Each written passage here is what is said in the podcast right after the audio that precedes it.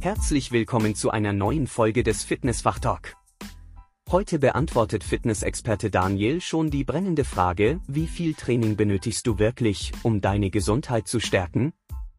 Bleib dran, dann bekommst du die Antwort. Fitness und Gesundheit brauchen Training. Gar keine Frage. Herzlich willkommen zu einer neuen Folge vom Fitness Fachtalk, dem Podcast zu Fitness und gesundheitsrelevanten Themen. Heute wieder mit einer Solo-Folge und diese, Freund, äh, diese Folge, Freunde, wird heute wirklich sehr spannend werden. Denn wir gehen einer besonderen Frage nach, die auch mir häufig in meiner Berufspraxis als Trainer gestellt wurde. Und zwar, wie viel Training benötige ich, um wirklich gesund zu bleiben?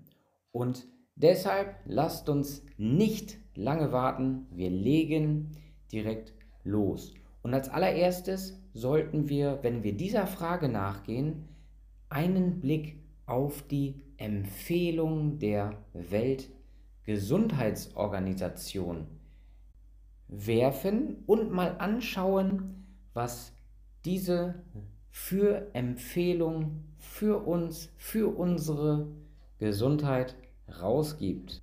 Kurz nochmal zur WHO. Also die WHO ist weltweit anerkannt für die Expertise, gerade was Gesundheitsfragen angeht. Und sie spielt wirklich eine entscheidende Rolle bei der Festlegung von Richtlinien zur Förderung der körperlichen Gesundheit. Also quasi die perfekte Institution für die Fragestellung, der wir jetzt gerade nachgehen, um darauf eine Antwort zu finden. Ich weiß, hier ist der ein oder andere Kritiker unter meinen Followern und Zuhörern, was die WHO angeht, aber wir müssen hier wirklich klar einen Blick auf die WHO werfen und es gibt keine bessere Institution, die uns diese Frage hier einmal beantworten kann, beziehungsweise woraus wir uns die notwendigen Informationen ziehen, welche sportliche bzw. trainierende Tätigkeit im Jahr wichtig ist. Gemäß den Empfehlungen der WHO sollten Erwachsene im Alter von 18 Jahren mindestens oder ab 18 Jahren mindestens 150 Minuten moderate Intensitätsbewegungen pro Woche ausüben.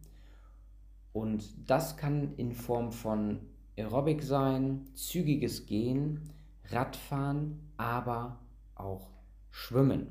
Dazu empfiehlt die WHO auch, dass Erwachsene mindestens zweimal pro Woche Muskelkräftigungsübungen durchführen sollten.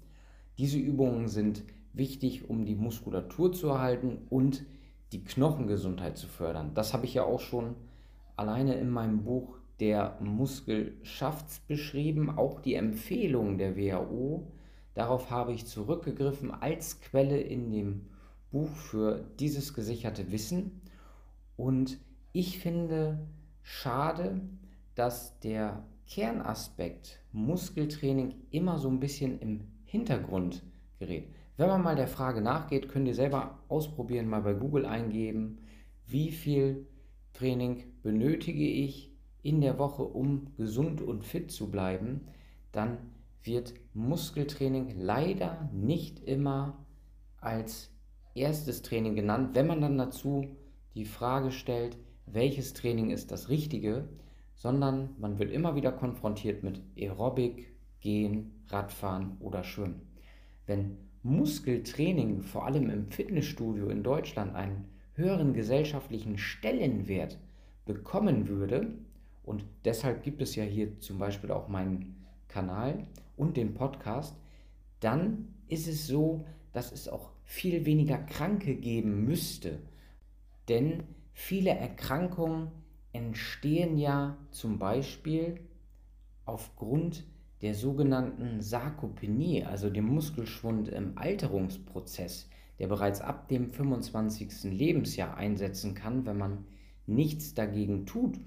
Und dann bekommt man leider irgendwann die ein oder andere Folgeauswirkung davon. Natürlich spielen hier mehrere Faktoren eine Ursache. Das heißt, Gesundheit hat ja was mit verschiedenen Säulen im Leben zu tun. Ja, einerseits die Ernährung stützt die Gesundheit, andererseits das Training. Also Gesundheit ist irgendwo multifaktoriell oder hat äh, multifaktorielle Punkte, Dinge, die man angehen muss, um wirklich fit zu bleiben. Es ist nicht nur der eine Faktor, sondern es gibt wesentlich mehrere Faktoren, um gesund zu bleiben. Um jetzt nicht zu sehr abzuschweifen, wollen wir uns natürlich wieder zurückbegeben in die Empfehlung der WHO. Und es ist auf jeden Fall wichtig zu beachten, dass die 150 Minuten als Mindeststandard angesehen werden. Hier mal an alle die, die sich das gemeinsam hier mit ihrem Partner vielleicht anhören oder gerade ihren Partner oder jemanden in der Nähe haben, fragt mal den Partner nach oder denkt vielleicht an jemanden aus eurem Umfeld, wie viel der sich wirklich bewegt in der Woche und moderat, also moderat intensiv trainiert. Das ist wirklich dann, wenn man sich das mal genau anschaut, ziemlich interessant. Denn man wird feststellen, dass viele im Bekanntenkreis und im Umfeld nicht mal diesen Mindeststandard schaffen. Leider, wie ich immer sage, weil Muskelpflege oder Training sollte natürlich wie die tägliche Zahnpflege zum Leben dazugehören. Wir wissen ja alle, was passiert, wenn wir uns die Zähne nicht richtig putzen. Und so ist das natürlich auch mit unserer Muskulatur. Aber da kann man ja dann helfen, indem man vielleicht mal dem Partner oder der Partnerin was Gutes tut und einen Fitnessgutschein schenkt. Auf jeden Fall, um größere gesundheitliche Vorteile zu erzielen, könnte man ja die Trainingszeit erhöhen. Zum Beispiel kann man auf 300 Minuten moderate Intensitätsbewegung pro Woche, also moderate Intensitätsbewegung, oder 75 Minuten intensive Aktivität umsteigen. Oh, hier höre ich schon, hier werden die Sportler hellhörig. Aber vorher müssen wir noch eine Sache klären was gilt überhaupt als moderat, was gilt als intensiv. Und hierzu habe ich mal eine interessante Folge gemacht. Das müsste die Folge 7 oder 6 sein, nee 7. Da geht es um das Thema mit Herz und Verstand trainieren. Hör auf dein Herz, es schlägt täglich, weil man kann sich natürlich hier die Herzfrequenz zu Hilfe nehmen. Ich werde euch gleich auch ein Beispiel liefern. Aber es wäre mir besonders wichtig und eine moderate Intensität, da ist der Puls grob geschätzt jetzt äh, auf 60 bis 70 Prozent der maximalen Herzfrequenz. Man kann auch schon den regenerativen Bereich als moderat natürlich ansehen, also ab 50 Prozent. Und Ausrechnen kann man sich das erstmal, in welchem Intensitätsgrad man sich befindet, wenn man 220 minus Lebensalter rechnet. Ja, das teilt man dann durch die 100% und rechnet das dann mal den Prozentbereich, in dem man trainieren will. Moderate Intensität zeichnet auch eine Atmungsaktivität aus, wo man relativ problemlos sprechen kann, ohne großartig extrem außer Atem oder sowas zu geraten. Als Beispiel Aktivitäten, schnelles Gehen, Radfahren in maßvollem Tempo, Schwimmen, etwas Tanzen, kommt natürlich auf den Tanz an, Gartenarbeit wäre auch tatsächlich dazu zu ordnen, reicht aber natürlich alleine nicht für die Gesundheit aus. Also jetzt bitte hier nicht äh, denken, wenn ich in den Garten gehe, dann reicht das. Oder Wandern auf ebener Strecke. Und bei der intensiven Aktivität sollte der Puls ungefähr auf 70 bis 85% der maximal möglichen Herzfrequenz ansteigen. Und bei intensiver Aktivität wird man sehr schnell außer Atem geraten. Es wird auch schwer sein, ein langes Gespräch zu führen, weil man nach ja, kurzer Zeit schnell Luft holen muss. Und dazu zählen zum Beispiel schnelleres Laufen, Sprinten, Radfahren mit hoher Geschwindigkeit, Schwimmen mit hoher Intensität oder aber auch HIT-Training, also High-Intensity-Intervalltraining, Kickboxen, Boxen, was es da noch so alles gibt. Es ist auf jeden Fall zu beachten, dass die Intensität für jede Person, für jedes Individuum, für jeden Menschen unterschiedlich sein kann, abhängig von Fitness, Gesundheitszustand und der individuellen Wahrnehmung von Anstrengung. Es ist also ratsam, erstmal die Herzfrequenz als Richtlinie zu verwenden. Deswegen sage ich auch immer, so eine Herzfrequenzuhr, das kann schon Sinn machen, die zu tragen und zu verwenden, so ein Fitness Variable beim Training, weil man kann schon wirklich sehen, wo man sich befindet. Wichtig ist auch nochmal hier das Muskeltraining zu erwähnen. Das kann man dann nicht zu 100% mit dem Puls gleichsetzen, weil es kommt natürlich auch darauf an, wie man im Training arbeitet, welche Satzpause man hat. Kraft-3-Kämpfer zum Beispiel machen sehr lange Satzpausen, gehen natürlich dann in dem Moment nicht so hoch im Puls, haben aber ja trotzdem eine anstrengende, intensive Aktivität. Aber da muss man gucken. Wie gesagt, aber wenn man gesund bleiben will, dann muss man natürlich vernünftig, fachgerecht trainieren und dazu gehört auch natürlich spezielle Trainingsformen, so wie ich das gerade einmal erzählt habe. Zur Beachtung nochmal, da kommt wieder hier der Fitnesstrainer aus mir raus. Und zwar denkt wirklich daran, solltet ihr einen Beta-Blocker einnehmen, es hören mir auch Menschen zu, die natürlich Medikamente nehmen, dann müsstet ihr 20 Schläge nochmal von der gerechneten, von dem gerechneten Ergebnis der Faustformel einmal abziehen auf die Endbereiche gesehen. Sprecht aber natürlich besser vorher mit eurem Arzt, was ihr wirklich machen dürft. Aber dennoch, diese Empfehlungen gelten natürlich auch für euch, um vielleicht wieder das Blutdruckproblem zum Beispiel oder das Herzproblem, wenn es möglich ist, in den Griff zu bekommen. Das ist natürlich ganz, ganz wichtig. Jetzt, da wir die Richtlinien der WHO kennen, lasst uns mal einen Blick auf die Bedeutung von Forschung in der Gesundheit und Fitness werfen. Die Bedeutung der Forschung im Bereich Gesundheit und Fitness spielt eine entscheidende Rolle dabei, unser Verständnis für die Auswirkungen von Bewegung auf die Gesundheit zu vertiefen und daraus natürlich fundierte Empfehlungen zu entwickeln.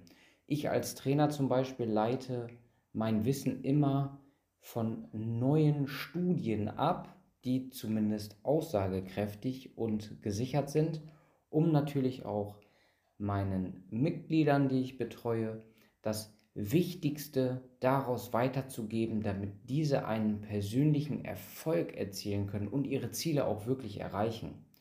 Und in den letzten Jahren wurden in zahlreichen Studien und auch Forschungsarbeiten die gesundheitlichen Vorteile verschiedener Trainingsformen untersucht. Und diese Arbeiten reichen erstmal von Untersuchungen zu äh, Herz-Kreislauf-Gesundheit über die Stärkung von Muskeln und Knochen bis hin zu psychologischen Wohlbefindensaspekten. Wer darüber mal mehr erfahren will, der kann ja gerne mal in mein Buch schauen, Der Muskel schafft's. Darüber habe ich auch so ein bisschen geschrieben. Ich habe auch immer Quellen zu den einzelnen Textpassagen, die ich geschrieben habe, genannt, damit ihr natürlich auch nachvollziehen könnt, woher das Wissen stammt. stammt. Auf jeden Fall, die Ergebnisse der Forschung sind mittlerweile sehr vielfältig und natürlich auch sehr ermutigend, denn die Forschung zeigt, dass regelmäßige körperliche Aktivität einen riesigen Einfluss auf die Gesundheit haben kann. Ich erinnere mich kürzlich an die Studie, worum es darum ging, welches Training für den Blutdruck effektiver ist. Und da kam ja zum Beispiel bei raus, dass äh, Muskeltraining einen sehr großen Einfluss auf das Herz-Kreislauf-System einmal hat in Richtung Regulation des Blutdrucks. Und das ist etwas, das habe ich auch schon immer gesagt, aber hier wird die Studienlage immer dichter zu und es ist also wirklich nicht mehr von der Hand zu weisen, wie wichtig Muskeltraining ist. Aber jetzt mal wieder zum Thema zurück. Auf jeden Fall positiver Einfluss auf die Gesundheit, also das Risiko von Herz-Kreislauf-Erkrankungen wird reduziert, Typ 2 Diabetes, das Risiko daran zu erkranken wird reduziert, Osteoporose und sogar Depression können verringert werden. Da gibt es auch Studien zu. Und für mich ganz wichtig, ein Schlüsselergebnis, was sich aus ganz vielen Studien ableiten lässt, auch die ich im letzten und vorletzten Jahr geprüft habe, ist die Tatsache, dass verschiedene Arten, verschiedene Arten von Training unterschiedliche Vorteile bieten können. Im Studiobereich nennt man das Mixed Modality Training. Das ist ein Trend in den letzten Jahren geworden. Den Begriff kennen vielleicht viele noch gar nicht, aber den wird man in den nächsten Jahren nochmal kennenlernen. Und um mal so zu den ja, Dingen zurückzukehren, also zum Beispiel aerobes Training, also klassisches Ausdauertraining, zum Beispiel wie ähm, Laufen, verbessert zum Beispiel die Ausdauer und das das Herz-Kreislauf-System. Muskeltraining fördert Muskelmasse und Knochengesundheit. Umgekehrt ist es natürlich auch so, ja, also das darf man nicht vergessen, nur die Effekte, die halt erzielt werden, sind unterschiedlich. Auch Beweglichkeitstraining trägt zum Beispiel dazu bei, ähm, die Beweglichkeit zu erhalten, aber hat ja auch weitaus wesentlich mehr Effekte. Es gibt auch eine Studie zu haltenden Übungen und Blutdruck und es gibt ja haltende Beweglichkeitsübungen und auch dort sieht man also, dass die Begreife funktional übergreifend sind. Es ist auf jeden Fall wichtig, mir nochmal zu betonen, dass die Forschung auf jeden Fall zeigt, es gibt nicht eine beste Trainingsform für alle. Denn die Wahl der richtigen Trainingsform hängt erstmal von den individuellen Zielen, Vorlieben und körperlichen Zustand ab. Daher ist es ratsam, verschiedene Aspekte in die Trainingsroutine zu integrieren und auf die Bedürfnisse zugeschnittene Entscheidungen zu treffen. Und das will ich euch nochmal genau sagen. Also nicht nur meiner Meinung nach, auch in Rücksprache in den letzten Jahren mit verschiedenen Experten im Bereich der Sportwissenschaft und auch aus meiner Praxis heraus gebe ich euch jetzt eine glasklare Empfehlung, was ihr machen müsst. Die kriegt ihr jetzt auch von mir so knallhart auf den Tisch geknallt. Also, erstens Muskeltraining, höchster Stellenwert. Dann natürlich moderates Herz-Kreislauf-Training dazu, auch wichtig, also Ausdauertraining. Und haltet eure Muskeln beweglich.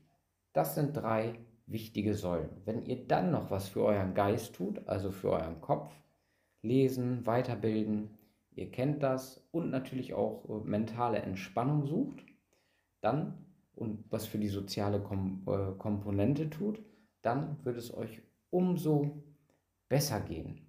Die Koordination spielt natürlich auch eine große Rolle, kann man aber mittrainieren mit den Sachen, die ich gerade vorher genannt habe, weil es gibt halt koordinativ anspruchsvolle Übungen, die das Nerv-Muskel-Zusammenspiel eben trainieren und dann hat man es.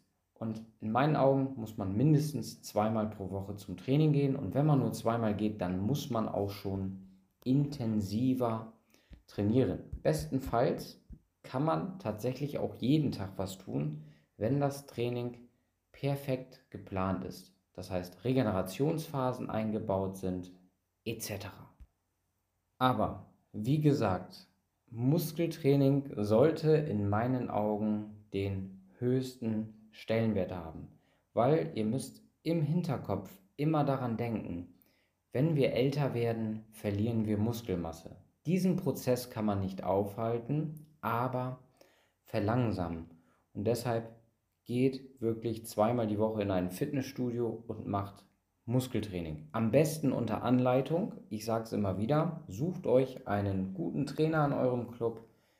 Teilt ihm mit, was ist euer Ziel und anhand dessen lasst ihr euch dann ein Trainingsprogramm erstellen.